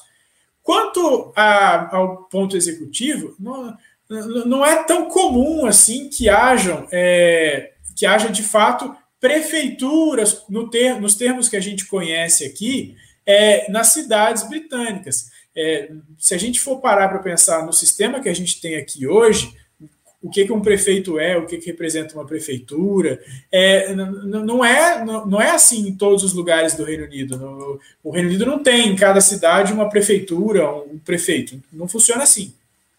Então, Londres é basicamente é uma das únicas localidades em que existe, de fato, uma representação é, de prefeitura, que foi criada, estabelecida inclusive ali no final da década de 90. Então, ela é mais uma exceção. É, e o que, que acontece? O Boris Johnson foi prefeito de Londres por dois mandatos. Aí depois veio esse prefeito terrível que a gente tem hoje, que é um muçulmano de esquerda, e que faz políticas terríveis para Londres. Então, era só para trazer aqui para o pessoal ficar sabendo que antes do, do coronavírus, antes de ter é, esse ano de 2020, ele era muito cotado. As pessoas achavam de fato que ele tinha é, a reeleição dele garantida, porque Londres, de fato, sempre teve uma inclinação é, mais progressista, mais multicultural, essas coisas todas. Então, a situação dele estava favorável. Agora, com os últimos acontecimentos, com a situação que Londres ficou é, no meio dessa crise de pandemia, é, situação também de criminalidade que cresceu muito em Londres durante o mandato dele, parece que agora o jogo está virando. Parece que agora ele já não tem mais é, esse favoritismo, essa preferência para assumir novamente a prefeitura de Londres. Mas isso é uma informação que chegou é, agora nesses últimos dias que a gente tem que esperar para ver o que, que, vai acontecer. Esperar para ver, inclusive, é, quando que vai acontecer é, essa disputa, como que vai ser feita, porque até agora não tem muita certeza em relação a essas coisas. Mas era só para trazer uma informação para todo mundo que eu acho que é relevante, porque a gente está falando de uma das cidades mais importantes do mundo, né? principalmente com essa situação de Brexit, é, essa situação toda de globalismo que a gente está vivendo. E é uma cidade que sempre foi e continua sendo a capital do mundo, em diversos aspectos, em diversos termos.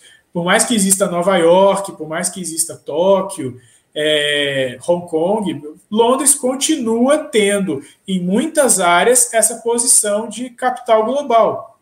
É onde é, tem a união de diversas frentes culturais, diversas etnias, povos de todos os campos. Então, é uma informação relevante, porque se a gente comparar, por exemplo, com a votação do Brexit, Londres estava inteira vermelha, estava toda a favor é, da permanência na União Europeia e a favor do Partido Trabalhista Britânico.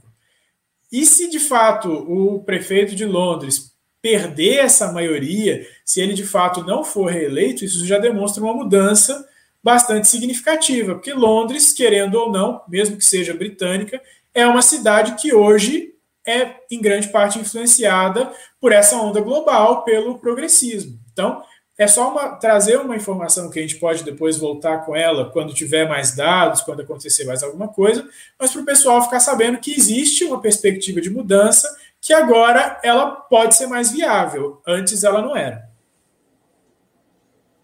Perfeito. É... Mais alguma coisa sobre o Reino Unido? Eu vou abrir aqui para os comentários finais. É... Mais alguma coisa, Marcos? Não, acho que é só isso. Então, beleza. Eu vou abrir aqui para os comentários finais. Vou começar aqui pela, pela Simone, depois Diego e depois você, Marcos. Simone, os comentários finais aí, por favor. Primeiramente, queria pedir desculpa por ter chegado atrasado, interrompido a live. É, queria agradecer o Marcos, o Diego, você, Antônio, o pessoal que está aqui no chat. Queria fazer um agradecimento especial a uma seguidora lá do Twitter que ganhou o, o nosso sorteio e ela disponibilizou o livro, porque ela já tinha, ela disponibilizou para a gente sortear novamente. Aí, ainda assim, a gente vai enviar um livro alternativo para ela, já que ela tem o, o livro do Inquérito do Fim do Mundo. Nós vamos enviar o do Guilhermo, Escritos Conservadores, com uma dedicatória. Ela, ela já até enviou para a gente é, o endereço que ela quer receber. Queria agradecer, ela assiste a gente, ela, ela é uma pessoa que sempre está por aqui, mas ela não se manifesta, pelo menos pelo nome dela não está aqui, né? É Yael Herrera. Queria agradecer e dizer que semana que vem a gente vai sortear outro livro, esse, esse né, que por acaso ela já tinha, então nós vamos sortear novamente. E como a Juliana já colocou aqui no, no chat, lá no Instagram nós estamos sorteando um livro. É, acho que ela colocou já todas as regras, é, é só vocês se atentarem e entrar lá no, no, no perfil do, do, tweet, do Twitter, não, do Instagram. Queria agradecer a todo mundo e boa noite para todos. Marcos, uh, perdão, Diego, suas considerações finais, por favor. Queria agradecer também. Obrigado, Antônio. Obrigado, Simone. Obrigado, Marcos. Sempre um prazer muito grande estar aqui com vocês. Obrigado a todo mundo aqui do, do chat que estava participando com a gente, acompanhando, escrevendo. Obrigado mesmo, pessoal. Boa noite. Fiquem todos com Deus. Diego, a gente que agradece. Marcos, suas considerações finais aí, meu caro. Bom, agradecer primeiro a todo mundo que estava aí nos assistindo, o pessoal que participou do chat, o pessoal do Articulação, que eu estou vendo aqui que está no chat também. É, muito obrigado. E agradecer a vocês, logicamente, Antônio, Simone, Diego, pela conversa, pela oportunidade. E dizer que a gente está aí. Sempre que tiver alguma coisa nova, a gente vai voltar e sempre trazendo essas discussões bacanas que a gente tem aqui. Boa noite para todo mundo. Bacana. Só a Juliana lembrando aqui, reforçando o que a Simone disse, que ainda dá tempo de participar do, do sorteio do livro lá no Instagram, né? Como a Juliana está dizendo, o sorteio vai ser quarta-feira ainda, dia 16. Então dá tempo, é só acompanhar o nosso perfil lá no Instagram, que tem todas as regras. Eu lembrei de uma coisa. Pode falar. Dia 16, que horas, Antônio, você vai estar lá na FUNAG? No, no, no... É, é é, é às 20 horas? Isso, é. é sexta-feira. É, eu achei que fosse dia 16. Não tinha que ser, então. É vamos, vamos esclarecer horas, aqui. Mas era para ficar escondida essa informação.